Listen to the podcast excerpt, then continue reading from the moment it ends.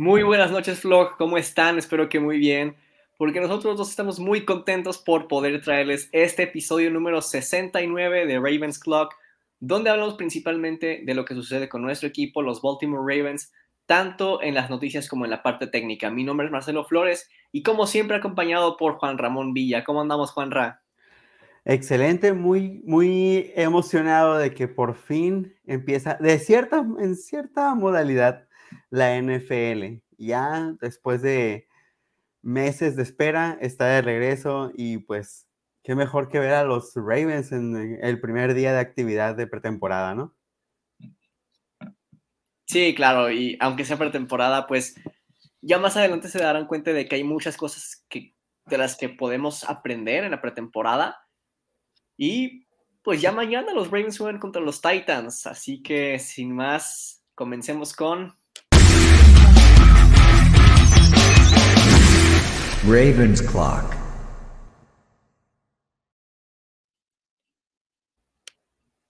Como siempre, comenzaremos con nuestra sección Cover One, donde hablamos de lo que sucede alrededor de los Ravens y la NFL en general. Un saludo para Miguel, que espera ver al menos unas jugadas para Kyle Hamilton. Pero bueno, vamos a arrancar la sección de Cover One con buenas noticias, porque J.K. Dobbins fue activado y ya entrenó. A este paso es probable que esté listo para enfrentar a los Jets en semana 1. ¿Qué tal? Eh, maravillosas noticias. Eh, hay, si hay algo que evidentemente fue una, una catástrofe el año pasado, fue el tener que recurrir a eh, running backs para que sacaron literalmente de que no, que no iniciaron el equipo, perdón, y ahora poder contar con J.K. Dobbins, quien se esperaba que fuera el, corredor número uno la temporada anterior, y, y pues bien sabe, bueno, eh, todos saben que el, el, juego terrestre en el, eh, esquema ofensivo de los Baltimore Ravens es vital, entonces, pues desde ahí, ¿no? Desde el primer paso, que fue de lo primero que se cayó la temporada pasada, ya está de pie. Sí, me da la impresión de que además se tomaron mucho tiempo. J.K. Dobbins estuvo atendiendo los entrenamientos, pero no participaba. Y pues como que ahora sí me da la impresión de que se esperan a que sea el momento indicado, no apresurar su regreso.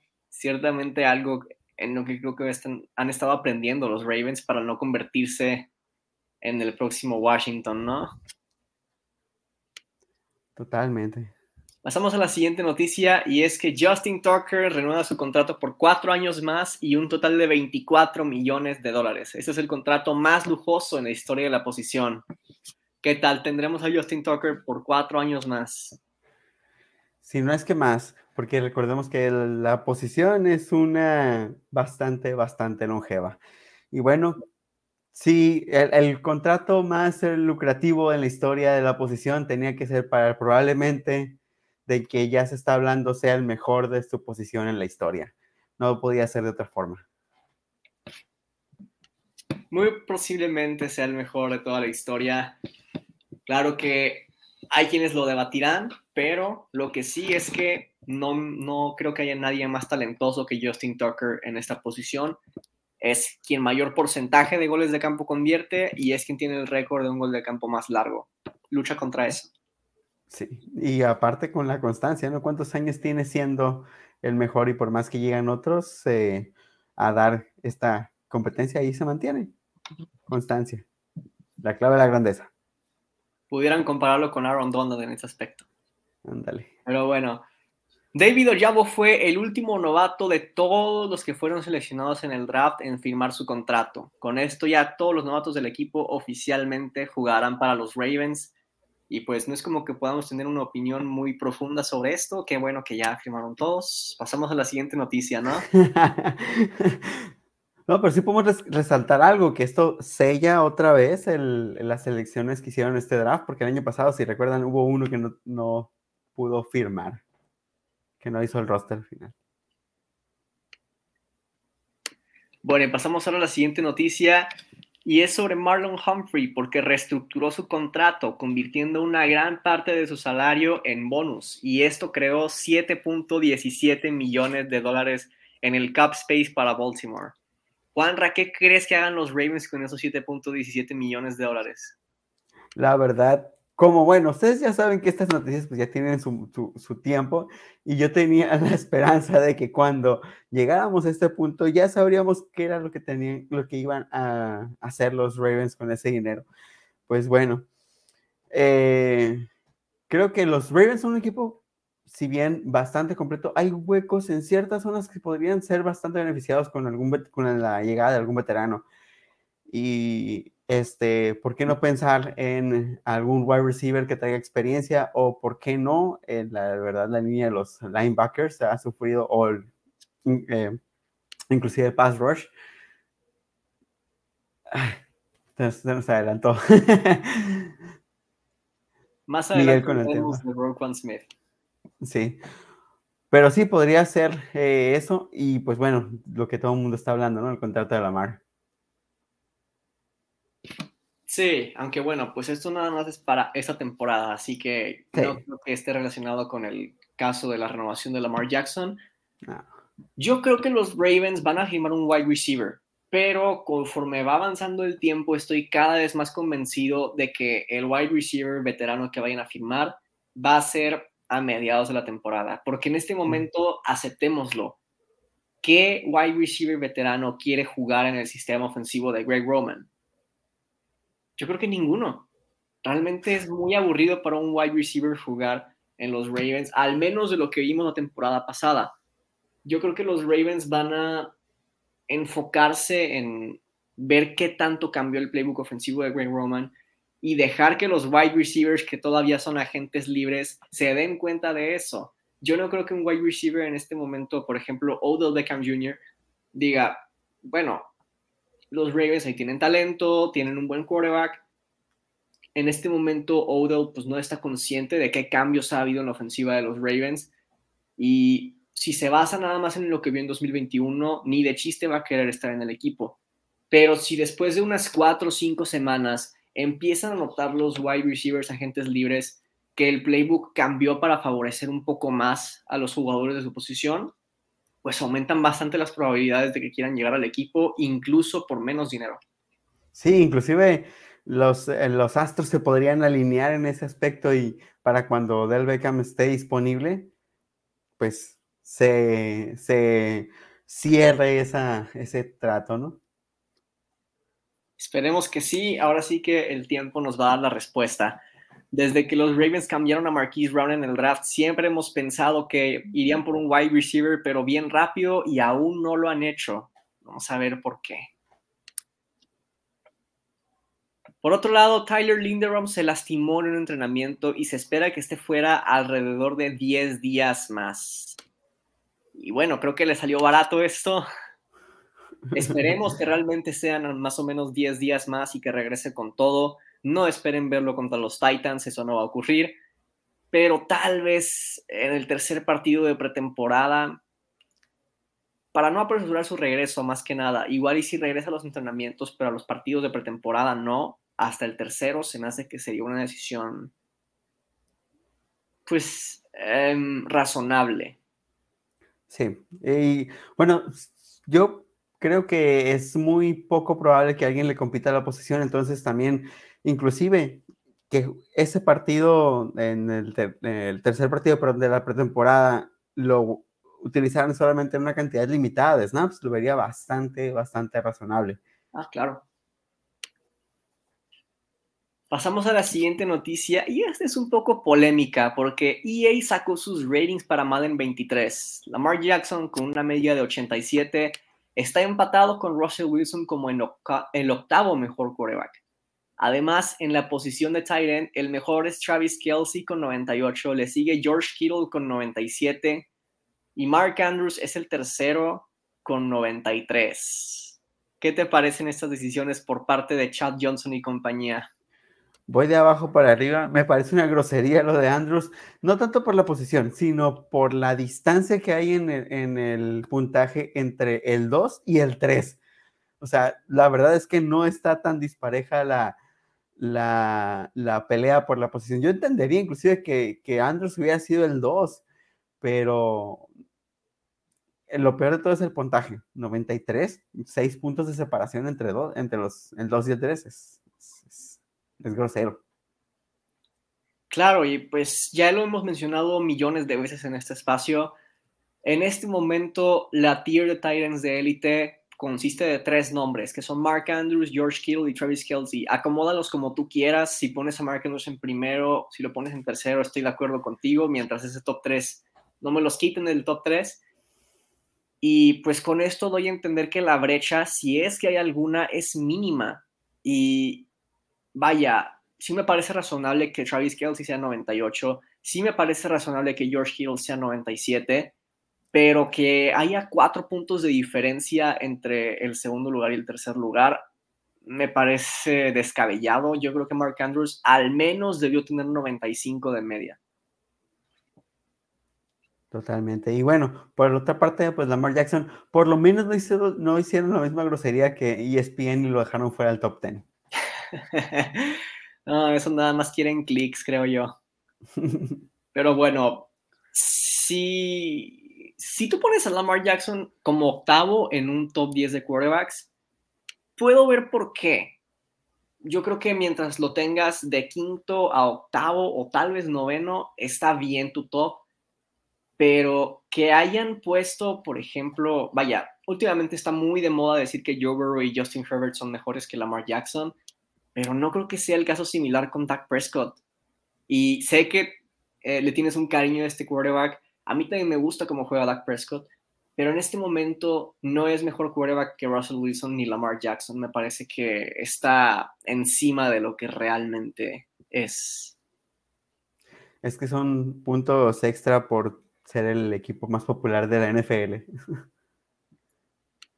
Quién sabe qué otras cosas tomen en cuenta para hacer sus medias, pero ciertamente la polémica va a estar todos los años, aceptémoslo. Sí. Y acuérdense que estas, estos eh, puntajes con las actualizaciones son, una, son una mentira. Sí. También, por ejemplo, los fanáticos de los Steelers piensan que EA los odia porque Minka Fitzpatrick no es 90 para arriba y ¿Qué onda con eso? ¿Vieron la temporada pasada de Minka Fitzpatrick? Porque creo que no. 89 fue demasiado buena onda para él. Pasamos a la siguiente noticia y es que Deshaun Watson será suspendido de la NFL por seis semanas. Su debut sería en la semana 7 contra los Ravens. ¿Qué te parece, Juan, esta decisión por parte de la NFL de suspenderlo solamente por seis partidos? Ok. Entendiendo el contexto, como bueno, fue un artículo en inglés, este, espero haberlo entendido bien, pero ah, sabemos que fue una, una, decisión de parte de una juez independiente y que esta decisión que ella tomó está basada precisamente en el, en las, eh, en el reglamento eh, ya establecido por parte de la NFL. Entonces, ahí primero tache para la NFL por no ser más específico, porque esto solamente se, se eh, se consideró conducta eh, inapropiada, cuando, bueno, esto va más allá de eso. Y no, si podemos poner en, la misma vara, bueno, inclusive si podemos eh, poner en, otro, en otra dimensión el apostar para tu propio equipo en la NFL contra 24, 25 de, eh, acusaciones por acoso, creo que tenemos un serio problema en el sistema. Yo creo que nadie se quejaría si intercambia su sentencia con la de Calvin Ridley. Pero bueno, Juan Rayales habló de pues el tema de la conducta de estos jugadores. Yo quiero hablar del enfrentamiento entre los Browns y los Ravens. Claro, estoy de acuerdo con todo lo que dijo Juan Rapero. También me parece interesante que el debut de Deshaun Watson sea contra los Ravens, porque esto vuelve el partido ante los Browns impredecible completamente. Deshaun Watson ya ha entrenado con los Browns y todo lo que ustedes quieran, pero pues no ha tenido un partido ya de veras. Por otro lado, los Ravens van a llegar sin nada de tape de Deshaun Watson con los Browns para ese partido. Entonces, ya veremos qué es lo que sucede. La defensiva secundaria de Baltimore muy probablemente va a ser de las más fuertes en la NFL por cuestión de, nombres. Ahora sí que no los hemos visto jugar juntos, pero por nombres debería ser una gran defensiva secundaria y una prueba muy difícil para Deshaun Watson, pero para la defensiva secundaria también, porque insisto, no van a tener nada de tape. Así es. Y bueno, vamos a ver qué pasa también. Noticia, y es que Marquise Brown fue arrestado por conducir a exceso de velocidad. Yo sé, yo a lo mejor se le cayó el volante de las manos y también llamó la atención de un policía por eso, no sé. Puede ser. Yo creo que ya quedó claro quién ganó el trade aquí. sí, definitivamente. Pasamos a la siguiente noticia y es que Mitchell Schwartz, cuatro veces All Pro, se retira de la NFL. Sé que pues no a muchos les llama la atención esto que estoy diciendo. Ah, pues el tackle derecho de los Chiefs ya se retiró, ok, un línea ofensivo. Pero hay que tomar en cuenta aquí que Orlando Brown Jr. busca un contrato de aproximadamente 25 millones de dólares por temporada. Tomando en cuenta que no creo que ningún equipo esté dispuesto a pagarle ni 20 millones de dólares por temporada a Orlando Brown Jr. Y ahora sin Mitchell Schwartz, ¿cómo se ve el futuro de la línea ofensiva de los Chiefs, Juanra? Sí, ha sido un... Eh, eh, bueno, eh, los Chiefs tenían este plan de reestructurar esta línea ofensiva para que precisamente no pasara lo mismo que fue en el Super Bowl que todos vimos. Y hasta el momento el proyecto se va, se está cayendo a pedazos. Este, no sé, este, sí, sí, sí, es una decepción por, porque, pues, por lo menos yo soy de la idea de que tú quieres vencer a los equipos, a los mejores equipos en su mejor, en su mejor em, posición, en su mejor momento. Entonces, es, es, triste. Si eres fan de los Chiefs, sí debería estar un poquito frustrado, un poquito desesperado con esta situación. Pero bueno, es curioso que aún así siendo el, sumándose todavía este, este, tipo de cuestiones y la situación de, de Justin Ross, aún así nadie duda de que los, que los Chiefs son candidatos a, a llegar lejos esta temporada, ¿no? Sí, vimos por ejemplo en el partido del Super Bowl contra los Buccaneers lo difícil que fue incluso para Patrick Mahomes jugar sin, sin su línea ofensiva titular pero lo cierto es que han mejorado el interior de su línea ofensiva, sobre todo con Creed Humphrey, y los equipos juegan cada vez más profundo contra Patrick Mahomes. Esto pues hace que Patrick Mahomes y compañía tengan que avanzar con pases cortos y ahora sí que en ese esquema de pases cortos les cae como anillo al dedo Julius Smith-Schuster. Yo creo que la ofensiva de los Chiefs cada vez va a batallar menos con respecto a ese tema porque cada vez se van a tener que volver un equipo que suelte el balón más rápido. No que lo suelta, sino que lance el balón más rápido. Sí. Nos pregunta Levolta, con la lesión del otro centro de Tampa, ¿ustedes considerarían cambiar a Powers a cambio de alguna selección teniendo en cuenta que tenemos a Ben Powers y a Tristan Collin? Entiendo por qué pudiera suceder eso, pero yo creo que en este momento los Ravens valoran a cada uno de, sus linieros ofensivos. En este momento yo creo que quieren retenerlos a todos. Sí, totalmente. Aparte, recordemos que Ben Powers en estas, en estas formaciones Jumbo es valiosísimo. Por otro lado, aquí nos pone Miguel Henry Rocks 2.0 refiriéndose a Marquise Brown.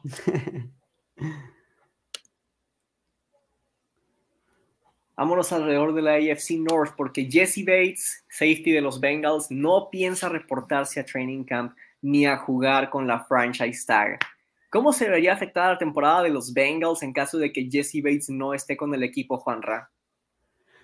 Pues creo que definitivamente es un, es un gran problema. Eh, no sé, tal vez varios estén de acuerdo, de, ah, acuerdo conmigo de que en, en, esa defensiva Jesse Bates es eh, a mi parecer, el mejor jugador. Y mm, en una secundaria, eh, bueno, ahora va a tener que competir contra tipos como Mary Cooper, ahora con una, quizá un renovado esquema de los eh, Baltimore Ravens. Y bueno, vamos a ver qué traen los Steelers. Pero dentro de este escenario va a ser un, eh, eh, ¿cómo decirlo? Una, un mismatch en, ese, en esa cuestión. Ahora, si alguien pudiera recordarnos el nombre, porque se me fue del safety que seleccionaron los Bengals en el draft, se lo agradecería bastante. Pero a mí me parece que Jesse Bates, ¿sí? Daxton Hill. Claro, Daxton Hill. Me acuerdo porque en el momento me pareció una muy buena selección y tal parece que así va a ser. Pero me da la impresión de que últimamente Jesse Bates ha ido decayendo. Aunque sabemos que es un jugador de calidad y que en cualquier momento puede reponerse. Sin embargo, pues, yo creo que no puedes enfrentar a Mark Andrews y a Isaiah Likely sin un safety de calibre. Sí, y yo creo que el plan de los Bengals, a pesar de, de, haber, de haber tomado a Daxton Hill, es que se fue desarrollando junto a Jesse Bates. Claro. Y pues muy posiblemente la ausencia de el jugador que supuestamente iba a ser el mentor de Daxton Hill complica un poco las cosas, pero, sí. pero aún así creo que el talento al final del día de Daxton Hill va a desarrollarse. Los Buccaneers siguen haciendo movimientos con todo y el Ultimate Team que ya tienen y ahora firman a Kyle Rudolph y a Julio Jones. Y es por esto que los equipos ganan, porque ya tienen algo, pero quieren todavía más. Ya tienen a Mike Evans y a Chris Godwin ahí, pero pues como ya no están Gronkowski y Antonio Brown, ahora tráete a Julio Jones y tráete a Kyle Rudolph. Siguen reforzándose y por eso van a seguir ganando ya con esto queda más claro que el agua que Rob Gronkowski ni de chiste va a regresar a la NFL. ¿Tú qué opinas, Juanra? Nunca digas nunca. Pero, este, me, gusta mucho lo que ha pasado, ah, se ha escuchado de Julio Jones. No me gusta el número que escogió, pero qué bueno que, este, estaba escuchando, de hecho, hace un ratito, ¿qué tan, qué tan probable es la posibilidad de que se convierta en el segundo mejor receptor de este equipo? Está difícil porque Chris Godwin no va a comenzar la temporada, al menos eso parece ser el caso. Pero Julio Jones no se vio muy bien con los Titans y puede haber sido cuestión de esquema, puede haber sido cuestión de que nunca se acostumbró al equipo, cuestión de falta de química entre Ryan Tannehill y él pero yo creo que con Tom Brady no tendría problemas de química. Yo creo que Tom Brady es alguien que se adapta a sus wide receivers, como muy pocos quarterbacks lo hacen en esta liga. Y el esquema ofensivo de los Buccaneers, desde mi punto de vista, es muy probable que favorezca a Julio Jones. Muchos pases largos, al menos así lo era con Bruce Arians. Y no creo que cambie, incluso, no creo que cambie mucho con el nuevo head coach. Pero aún así creo que a Julio Jones la edad le afectó más que a otros wide receivers. Y cuando regrese Chris Godwin, alguien que ya está muy familiarizado con el esquema de los Buccaneers, con Tom Brady, muy talentoso, poco a poco va a ir recuperando su rol de wide receiver número 2. Sí, a mí no me parece tan descabellada la idea. Y luego me, me, da me llama mucho la atención cómo estas historias se cruzan en el caso de, hace dos años, Antonio Brown y Tom Brady, pues tienen una historia porque Tom Brady es el Steeler Killer. Y Leonard Fournette jugaba para los Jaguars que llegaron a esa final de conferencia que por poco llega al Super Bowl contra los, los Pats de Tom Brady. Y ahora Julio, si llegase a ganar, y estos dos jugadores ganaron un Super Bowl con Tom Brady poco ahorita, y ahora, si se diera este caso de que Julio Jones ganaron un Super Bowl con Tom Brady diciendo que en un Super Bowl Tom Brady les quitó el Super Bowl. este, no sé, esas historias me llaman mucho la atención. Se están alineando las cosas. Sí. Kyler Murray renovó con los Cardinals por cinco años y escuchen bien, 230.5 millones de dólares. ¿Qué opinas de esto, Juan? ¿Es demasiado dinero para Kyler Murray o sí los merece?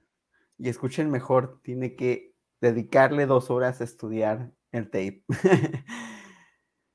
bueno, yo creo que Kyler Murray es el coreback para este equipo, para el futuro. O sea, bueno, ahorita ya, ya, no, ya no hay de otra, ya tiene un contrato que vale muchísimo y tienes que ponerlo a jugar.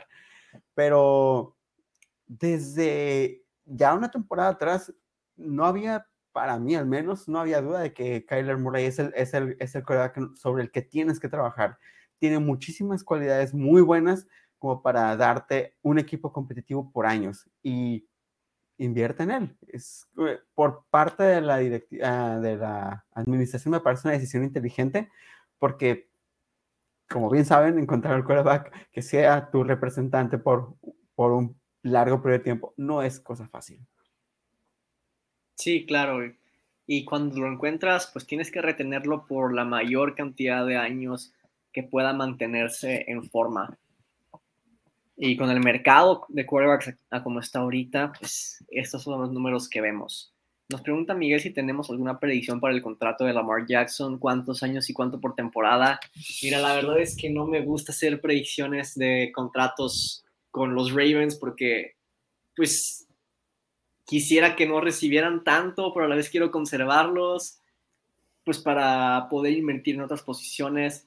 Pero yo creo que sí van a ser unos 5 años y aproximadamente 45 millones de dólares por temporada. Sí, no tengo un número para exacto para arrojar mi predicción. Solo tengo una aquí. Creo que sin duda cuando llegue va a ser el más lucrativo en la posición. Ándale. En ese momento. No lo escucharon aquí. Vamos a ver si es cierto.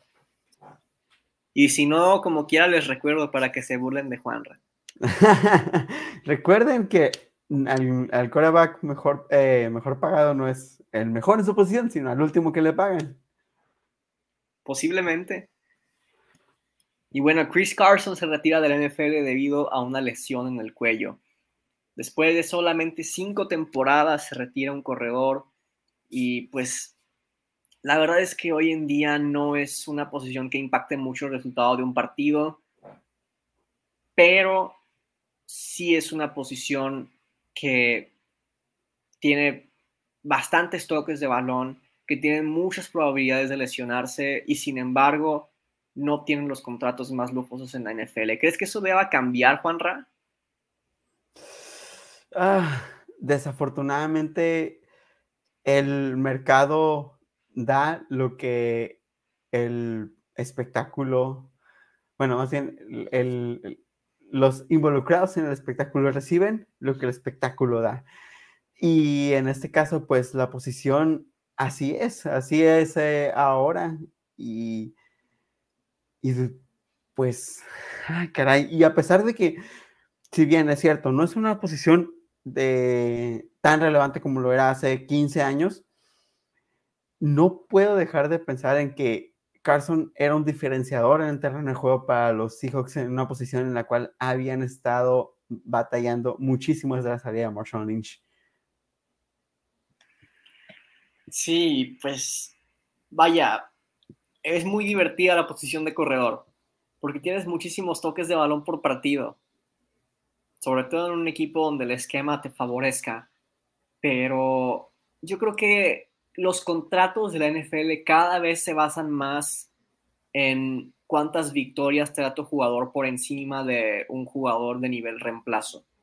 Y pues hoy en día los corredores no te dan muchas victorias por encima de, alguien de, de reemplazo, entonces es por eso que los corredores hoy en día no ganan lo mismo que un wide receiver, por ejemplo, mucho menos que un quarterback, ahí sí ninguna otra posición te va a competir lo mismo. Pero pues es, parte del juego, ¿no? No hay manera de cambiar esto. Sí, modo. La siguiente noticia nos quedamos en la NFC West porque los 49ers cortaron del roster a D Ford con el espacio que se hicieron los Ravens en el, en el cap space y con esto de que Tyus Baxter muy probablemente no va a empezar la temporada y David Ojabo también va a involucrarse a medias de la temporada, ¿te gustaría ver a D Ford con los Ravens, Juanra? No me molestaría para nada. Este, nomás que se, se alinee bien para no hacer un este un offside y todo bien. la verdad es que aunque D Ford sí ha tenido un bajón considerable en su nivel. Creo que un esquema como el de los Ravens le puede favorecer mucho. Eh, sí me, sí me, sí lo veo como un tipo de jugador al cual los Ravens le puedan eh, revitalizar. Sí, estoy igual que tú, no me molestaría hacer el intento, aunque si tuviera que apostar, yo creo que no daría los resultados esperados. Es lo que pienso yo. Espero estar equivocado si es que los Ravens deciden firmarlo. Nos pregunta Miguel Madrid, ¿creen que Kellen Walker le gane la titularidad a Rashad Penny? Es una pregunta difícil porque Rashad Penny cerró muy bien la temporada, pero pues primero hay que ver si realmente fue eso, nada más el cierre de la temporada, o subió un escalón y se va a mantener ahí. Es, es el tema. En las últimas semanas de la NFL, Rashad Penny fue el mejor corredor de la liga. Pero pues todavía falta bastante por ver. Ya no está Russell Wilson como para dejarse intimidar mucho por el juego aéreo. Entonces creo que las defensivas pueden ser un poco más agresivas contra Seattle, aunque por otro lado, pues no puedes descuidar tanto a DK Metcalf y Tyler Lockett. Yo creo que poco a poco se van a ir dividiendo cada vez los, los snaps y en este momento no pudiera estar seguro de quién va a ganar esta competencia. Si tuviera que decirlo, en este momento diría que Rashad Penny, pero ya en 2023 es cuando yo creo que ya habrá mostrado más destellos que en Walker y entonces sería él el titular. Sí, creo que en, eh, en este caso, fíjate que escuché algo que me que se me hizo muy curioso porque no, no, al menos mi memoria no dio para contradecirlo, y es que los corredores que tienen a lesionarse en sus primeros años difícilmente eh, recuperan un, nivel eh, aceptable o élite. Y, en el caso, y, en el, y en el caso de Rashad Penny, pues bueno, los, los eh, Seahawks difícilmente han podido contar con él en tres años, me parece ya. Este, y creo que ese va a ser su mayor problema. Eh, no se puede predecir y no se lesiona lesión de ningún otro, otro, otro uh, de, de, ningún jugador, perdón, en ninguna posición, pero con el antecedente tan vasto, pues sí se tiene que tomar en cuenta. Y creo que es ahí donde, donde podría Ken Walker eh, ganar eh, la batalla. Bueno, pues ahí está. Tenemos dos opiniones distintas. Ustedes decían cuál es el desempate. Sí, básicamente no va a haber titular ahí. en otras palabras. No creo que la pretemporada demuestre mucho en este caso. Pero bueno, hablando de los Seahawks, DK Metcalf renueva con los Seahawks por tres años y 72 millones de dólares. Divo Samuel renueva con los 49ers por tres años y 73.5 millones de dólares, con también unos, creo que la palabra es incentivos o algo así, de que si, si consigue ciertos números jugando por tierra, le dan más dinero todavía. Y finalmente, Deontay Johnson renueva con los Steelers por dos años y 36.8 millones de dólares. ¿Cuál de esos contratos te emociona más, Juan Ra? Definitivamente por la estructura de Divo Samuel, porque ya lo que habíamos mencionado de eh, el mismo Divo, de ya no querer jugar bajo ese esquema, pero come on, si hay algo que destacó a Divo Samuel entre tantos wide receivers es precisamente esa dualidad que tenía como, como este como corredor. Y pues bueno, estos contratos cada vez eh, hacen más evidente que la siguiente, el siguiente playmaker en juego es el wide receiver. Sí, definitivamente el contrato más llamativo es el de Divo Samuel por todo el drama que había sucedido. Ahora pues parece que seguirá con los 49ers por al menos tres años más. El que más me saca de onda es el de DK Metcalf porque ahora sí que si renovó es por amor al equipo. 4 millones de dólares por temporada los pudo haber conseguido donde quisiera. Y es un tipo muy talentoso y joven, no tenía por qué quedarse con los Seahawks y esa reconstrucción. Yo creo que pudo haber buscado algún equipo que sea candidato a ganar el Super Bowl, pero en este caso decide quedarse con el equipo que lo seleccionó en el draft. Es una decisión que no necesitamos comprenderla, es una decisión que simplemente se respeta. Y lo de Deontay Johnson me parece increíble por la oficina de los Steelers a un precio tan bajo. Bien por ellos. De hecho. Seguimos hablando de wide receivers porque tal parece que Elijah Moore se estableció como el wide receiver número uno de los Jets por encima de Garrett Wilson y Corey Davis. ¿Qué opinas de esto, Juanra? ¿Cuánto tiempo tiene que pasar para que Garrett Wilson sea el wide receiver número uno o Elijah Moore permanecerá como el wide receiver número uno en los Jets? Mira, creo que la me gusta Corey Davis, pero no es no es innegable, este, que le pagaron de más. Y en cuanto a techo, estos dos, tanto Moore como Wilson, están, yo los veo al menos por encima de, él. Eh, particularmente Carl Wilson era ese mi era mi segundo wide receiver favorito para este draft. Y creo que si el Moore se lo está llevando, pues a mi parecer, es el año de experiencia que ya tiene ahí.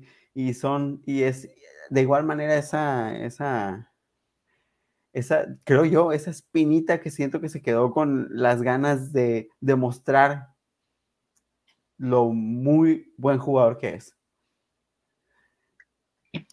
Yo creo que quien más está contento en ese momento es Zach Wilson. Pero bueno, Corey Davis, obviamente, ya no podemos esperar mucho de él. Su techo es ser un wide receiver número 2 y yo creo que en los Jets va a ser el wide receiver número 3. Pero hablemos del dúo que van a formar Garrett Wilson y, y Elijah Moore por al menos unos tres años más. Espero que sean más. Estamos hablando de que puede ser un dúo, vaya, no se me viene a la mente ningún otro dúo de wide receivers para compararlos en este momento, pero a lo que me refiero es que los dos son jóvenes, y los dos tienen bastante techo.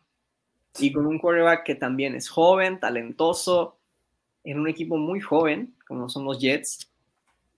Y en ese momento me parece irrelevante quién vaya a ser el wide receiver número uno, porque así como está hecho el equipo de los Jets, no van a tener una sola jugada donde no haya al menos dos wide receivers en la cancha. No les conviene, a menos que estén en la uno del rival o en su propia uno y tengan que empujar el balón tienen que ser situaciones obvias de, carrera para que no haya dos wide receivers en la cancha para los Jets. Sí, y pues bueno, los dos son eh, wide receivers de características muy, muy diferentes. Entonces, por lo mismo, como bien mencionas, son jugadores que en un esquema bien diseñado se pueden complementar de manera espectacular. Y la verdad es que los Jets, no esa temporada, pero dentro de tal vez dos años, puede que sea un equipo muy divertido de ver. Sí. Pero bueno, ya las malas noticias de los Jets es que Mackay Beckton sufrió una lesión que lo dejará fuera toda la temporada 2022 y también Tim Patrick, wide receiver de los Broncos, estará fuera por el resto de la temporada 2022. ¿Cuál de esas te rompe más el corazón, Juan Ra? Me cae Beckton, tranquila. Porque eh, si hay algo que desde la temporada pasada se venía fabricando de manera interesante en los Jets, era su línea ofensiva. Eh, me parece una de las más interesantes en cuanto a proyección en los próximos años y pienso yo que su elemento más importante era Betcon. Betcon. Eh, y este y ver que bueno que pues ya no podrá hacer, ya no podrá, ya no podremos ver el resultado o bueno, el avance de este proyecto llamado los New York Jets, la ofensiva de los New York Jets. Sí, es bastante triste. Sí, y bueno, pues Tim Patrick, igual que lástima, porque después de mostrar bastantes destellos a lo largo de su carrera como posiblemente uno de los mejores wide receiver número 3 en la liga. Ahora con la oportunidad de jugar para Russell Wilson se le presenta esta lesión. Y lo de McKay Beckton duele porque es un tipo muy joven y talentoso, pero no ha estado disponible para los Jets. Y eso, pues duele bastante porque en el momento que se termine su año de novato, los Jets es muy poco probable que sepan qué hacer con él. Es muy poco probable que se animen a darle el dinero que probablemente le darían sin dudarlo si es que estuviera sano. Talento tiene, pero pues tiene que demostrarlo, si no, ¿quién le va a creer? Pasamos ahora sí con el tema de Roquan Smith. Roquan Smith solicitó un trade. Tal parece que por más que esté enamorado de la franquicia de los Bears, no se siente valorado después de que el contrato que le ofrecieron no es muy lujoso. Él opina que los Bears no lo están valorando como otros equipos lo harían y de firmar Roquan Smith ese contrato afectaría gravemente el mercado para sus camaradas alrededor de la NFL de su misma posición. Entonces, ¿qué opinas, Juan? ¿Te gustaría ver a Roquan Smith en los Ravens? Y si no, ¿dónde? sí, me gustaría mucho ver a Roquan Smith en los Ravens porque, como mencioné anteriormente, creo que la, eh, la posición de linebacker, eh, específicamente el centro del linebackers, eh, es una posición que es una posición que definitivamente necesita algo de refuerzo. Y un tipo como Rocco Smith creo que caería muy, muy bien. Pero me llama la atención lo lucrativo que espera que sea ese contrato. No porque no lo valgan. Eh, o sea, ¿qué, qué onda con los Bears? Es su mejor jugador de calle y no están tratando de retenerlo. Pero bueno, eso no es el tema. Este. Y, y, también lo venía escuchando hace rato. La posición de, de, de, linebacker está cayendo un poco en lo mismo que la posición de running back. Y ya no tiene ese valor que tenía hace unos años. Entonces, buscar cobrar como con sus eh, como sí, como hace como hace 15 años, pues creo que está complicado en esta NFL actual. Pero bueno, si no es ahí donde me gustaría verlo,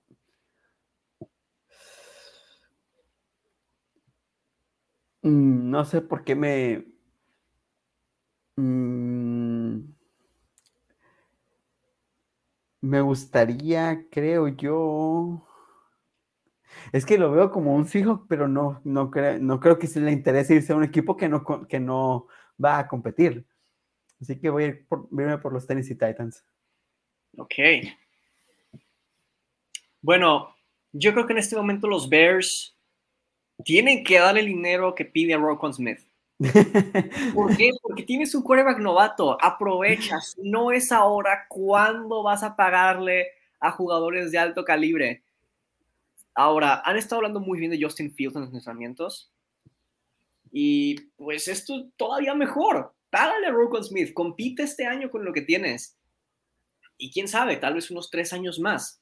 Pero bueno,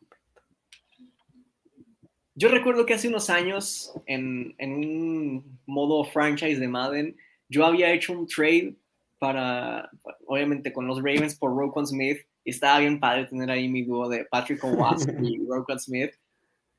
No sé si fue un foreshadowing, espero que sí. Los Ravens hicieron algo de espacio. Hay que ver cuánto pide Roquan Smith porque los Ravens no pueden firmar contratos muy lujosos en este momento, sobre todo considerando que hay que extender al contrato de Lamar Jackson. Entonces, los Ravens no son un equipo que se puedan dar ese lujo en este momento. Los Bears sí, pero pues no quieren. Y si no es en los Ravens, se me haría muy interesante verlo en el equipo que rima con nuestro equipo, o sea, los Raiders. Mm, también. como se han reforzado con, con Chandler Jones y con Max Crosby, yo creo que poner ahí un inside linebacker de calibre como lo es Roquan Smith volvería a los Raiders, quién sabe, tal vez el mejor equipo de su división. Es que está muy reñida en este momento esa división. Sí, y creo que en cuestión de cap están en una muy buena situación los, los Raiders, me parece. Sí, aún después de renovar a Derek Carr. Ale Volta siente que puede caer en la NFC North, ya sea con nosotros o con los Steelers. Yo dudo mucho que con los Steelers por Miles Jack, pero pues sí, sí, cuídense de ese juego de linebackers. pero bueno, la sesión de Cover One fue muy larga por pues nuestra ausencia. Queremos recordarles a los que participan en la liga de Somos Ravens Bowl que tienen el resto de este mes para decirnos si van a querer salirse de la liga. Ah, ya, díganoslo con tiempo para pues, poder hacer ajustes ahí y conseguir otro participante. Y ahora sí pasamos a las expectativas de esta pretemporada. Y bueno, no nos interesa mucho ganar los partidos de pretemporada, pero como dije al principio del stream, hay cosas que la pretemporada nos puede enseñar, sobre todo de jugadores individualmente.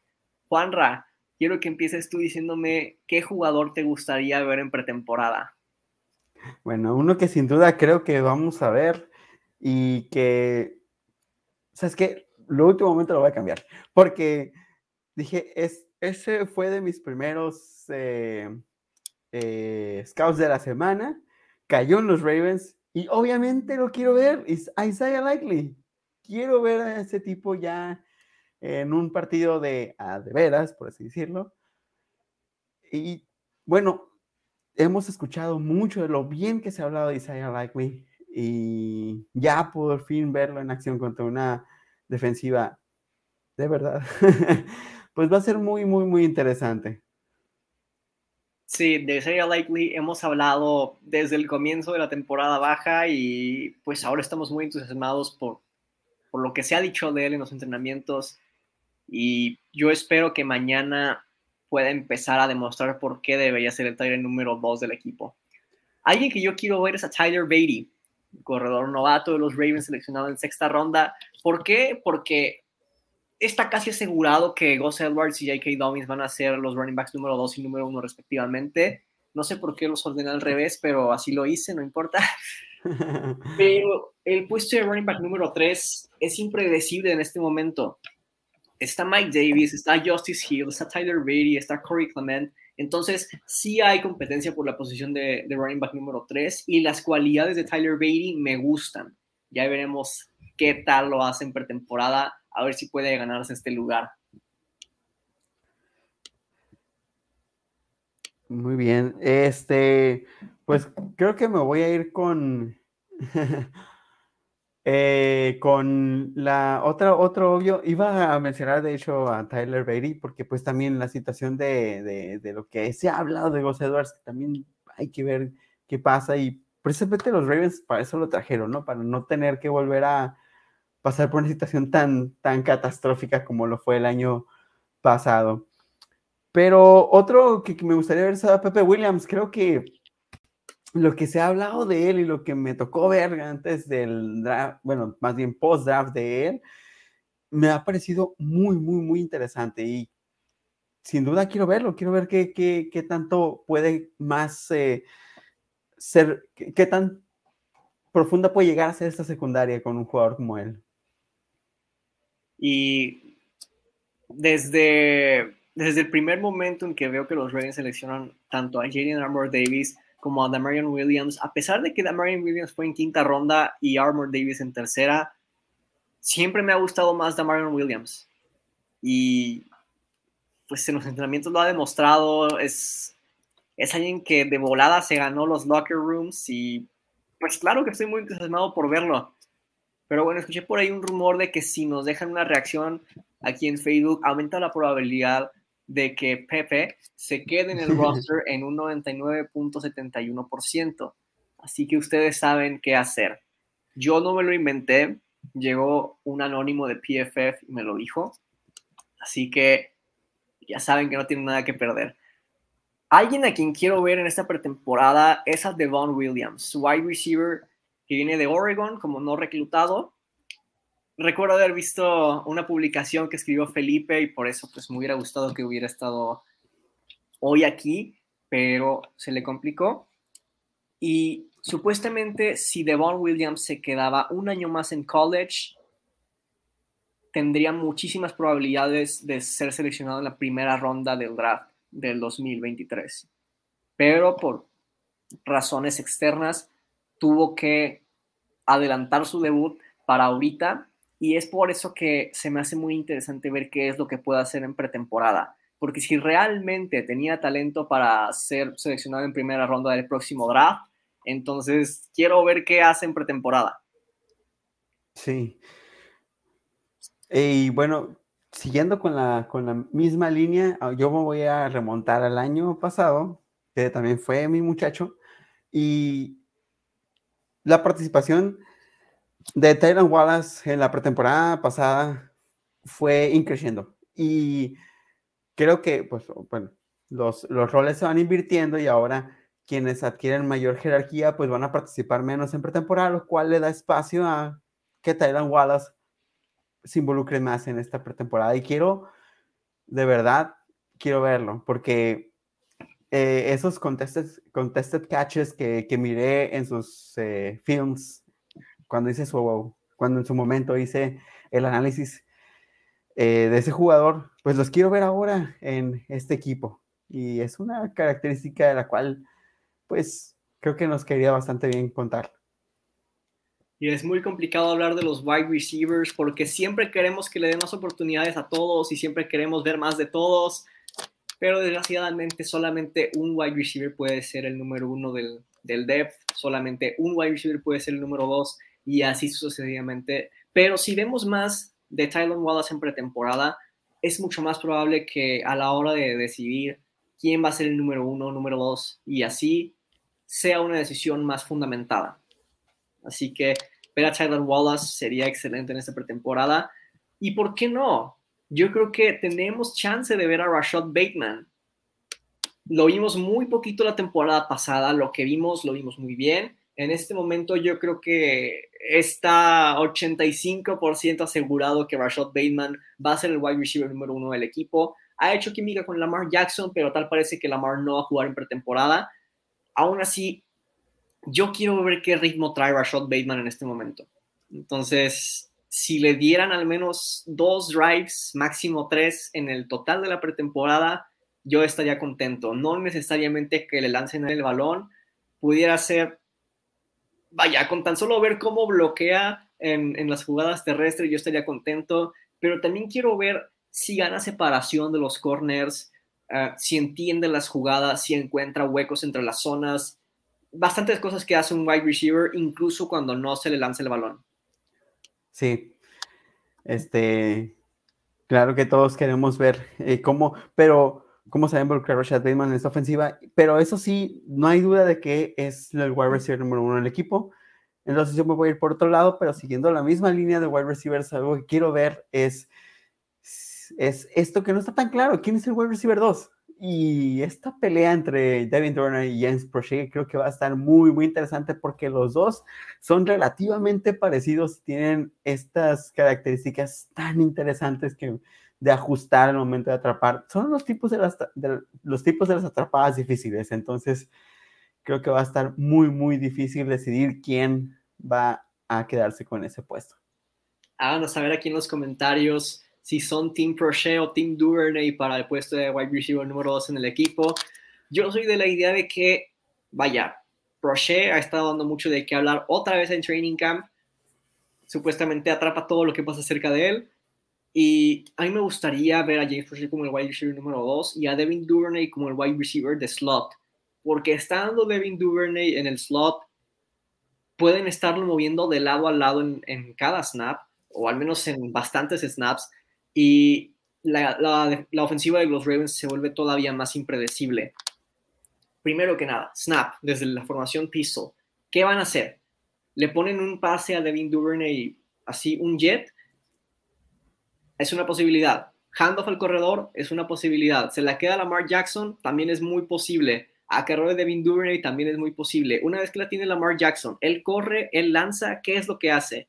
Entonces, tener a Devin Duvernay en el slot se me hace, pudiera hacer la ofensiva de los Ravens todavía más impredecible como lo fue en el partido contra los Chargers. Sí, es totalmente, no lo había considerado este, este esquema que planteas. Y bueno, con respecto a Isaiah Likely como wide receiver 2, la verdad es que tampoco suena tan descabellado. En, en Coastal Carolina era un tipo que lo alineaban bastante, bastante eh, por fuera de la, del, del, campo, como wide out. A mí honestamente me gustaría más verlo como solamente tight end, más que nada para generar un, algunos mismatch en, en cuanto a, pues, ya saben lo que es un mismatch. No creo que un safety número 2 pueda cubrir a Isaiah Likely y muy pocos safeties número 1 pueden contener un poquito a Mark Andrews. Sí, Pero bueno, hay otro jugador que quiero ver y es Daniel Falele. La línea ofensiva de los Ravens parece que ya está bien formada, pero no parece ser que Daniel Falele vaya a ser el tackle derecho titular. Y pues cuando tienes un tackle derecho tan alto, tan grandote, pues todo pinta bien, ¿no? Pero primero hay que ver qué es lo que va a hacer en pretemporada. ¿Solamente es un grandote o realmente es un jugador de fútbol americano? Quiero darme una idea de eso viéndolo jugar en pretemporada. Sí, esa mole, quiero que eh, es, va a ser muy interesante ver cómo todo lo que se habló de él en el proceso del draft, qué, qué, tan, qué tan high nos podemos ir con él. Qué tanto puede darle esta, ayudarnos con este relevo, un rejuvenecimiento de la línea en su, en, en su momento llegase a, a ocuparse. Y bueno, creo que me voy a ir con el obvio, o sea, no por nada fue nuestra primera selección. Quiero ver a Kyle Hamilton. Creo que todos queremos, queremos ver a Kyle Hamilton del grandísimo techo que se habla de él, del talento generacional que representa. Y creo que hace mucho no sé hablar tanto de un safety como él. Y quiero verlo. Creo que no hay duda de que, queremos verlo. Sí, sobre todo porque en este momento no está asegurado que Kyle Hamilton vaya a ser titular. Hemos hablado aquí en ese espacio de que nos encantaría ver bastantes esquemas defensivos eh, de los Ravens con tres safeties. Entonces, eso ciertamente estaría bueno. Pero si no ese es el caso, si juegan con dos safeties en la mayoría de los snaps, no sabemos qué tantos va a jugar Kyle Hamilton. O si poco a poco se los ve ganando. De eso nos queremos dar una idea en esta pretemporada. Porque para mí el único que tiene asegurado la titularidad es Marcus Williams. No sabemos qué va a pasar con Chuck Clark y con Kyle Hamilton. Entonces, creo que sí tiene cosas que demostrar Kyle Hamilton con algunos snaps en pretemporada. Sí, y sobre todo que son de características muy diferentes Taylor Clark. Sí, completamente. Ahora, un jugador que no muchos mencionarían, pero yo sí, es a Jordan Stout, el punter nuevo de los Ravens. Los Ravens nos tienen, nos tienen muy acostumbrados a que en la posición de pateador y la posición de punter sean planes a largo plazo. Justin Tucker, ya bastantes años. Sam Cook duró 17 años, si no mal recuerdo, con los Ravens. Entonces, si algo creo que va a pasar con Jordan Stout, es que es el plan a largo plazo de los Ravens. Va a vestirse de morado por al menos unos 10 años, es lo que quiero suponer. Y por eso quiero ver, vaya, no soy un experto en punts, pero quiero ver cómo le pega el balón. Quiero ver si lo hace esta temporada o no. Sí, claro. Creo que yo también, porque si bien es una, fue una selección controversial, eh, ya este, leyendo reportes que salieron después, están muy bien justificada esa selección. Y pues, eh, John Harbaugh es un especialista en equipos especiales. Vamos a ver qué tanto impactó en la decisión de tomar a este jugador. Bueno, pues otro jugador que nos han estado ganando aquí en los comentarios es a Travis Jones. Obviamente queremos verlo porque a pesar de que los Ravens hicieron demasiadas cosas para la posición de tackle defensivo, como renovar a Calais Campbell, traer a Michael Pierce, a Brent Irvin, y aparte el desarrollo de Justin Marubique, pues es muy difícil para Travis Jones, alguien que supuestamente tiene talento de primera ronda, consiga muchos snaps al principio de la temporada tendría que ganárselos y yo creo que la pretemporada es una buena oportunidad para que se gane algo más de protagonismo para la temporada regular. Sí.